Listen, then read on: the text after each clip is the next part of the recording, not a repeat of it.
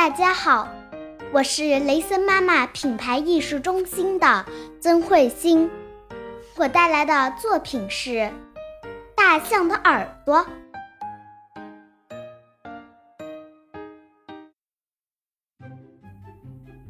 大象有一对大耳朵，像扇子似的耷拉着。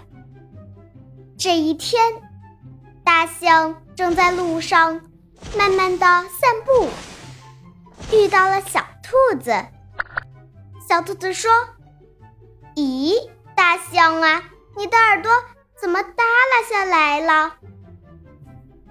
大象说：“我生来就是这样的呀。”小兔子说：“你看，我的耳朵是竖着的，你的耳朵一定是有病了。”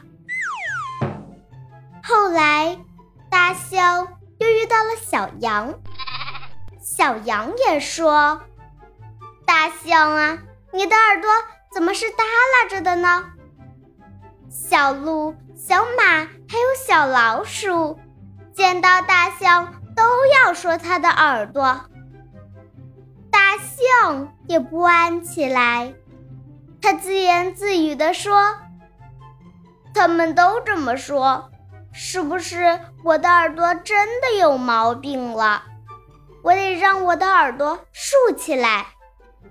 怎么才能让耳朵竖起来呢？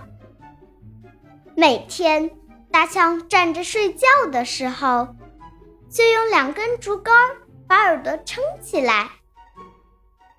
可是，大象的耳朵孔里经常有小虫子飞进去。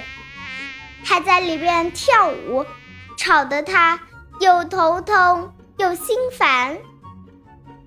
最后，大象还是把耳朵放了下来，这样虫子飞不进去了。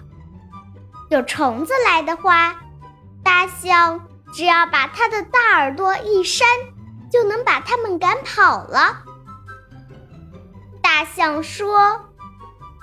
我还是让耳朵耷拉着吧，人家是人家，我是我。